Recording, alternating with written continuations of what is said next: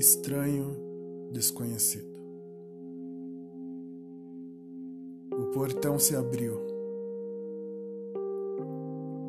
Sai a mulher, estranhando arder no peito uma nova sensação desconhecida, mesmo tendo à vista a velha rua, com as velhas casas, a sua velha pitangueira na calçada.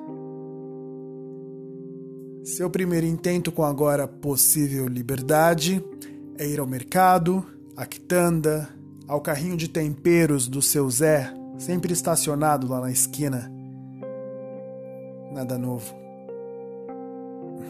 Mas a sensação dentro do peito é estranhamente ainda desconhecida. No mercado passeia pelos corredores com saudosa autonomia. No caixa reconhece a balconista, de sorriso gentil, entretanto a nota um pouco pálida. Lactando os alimentos parecem trazer o frescor do novo tempo, porém percebe que a verdureira aparenta ter envelhecido. Seu andar, outrora agitado de um lado para o outro, agora está tomado de uma certa letargia. Olha o relógio no pulso, é preciso correr. Suas filhas logo chegam para o almoço, após meses sem visitas. Frango com batata e mandioca, o prato preferido das meninas.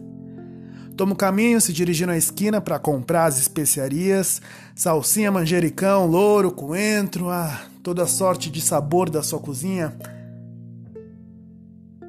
No entanto, chegando ali, não encontra o seu Zé com seu carrinho de tempero. Esquina tá vazia. Hum. O que será que se sucedeu com o seu Zé? Nunca faltou em dia útil a sua esquina?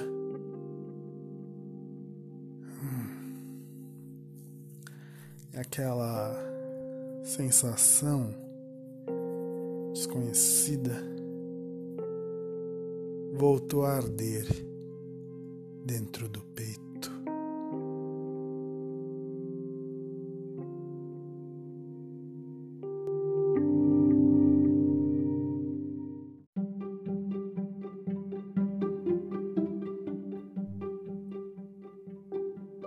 Você ouviu Estranho Desconhecido. Uma ideia de um pedaço do mundo que pode surgir na pós-pandemia. Texto e voz: Leonardo Cícero.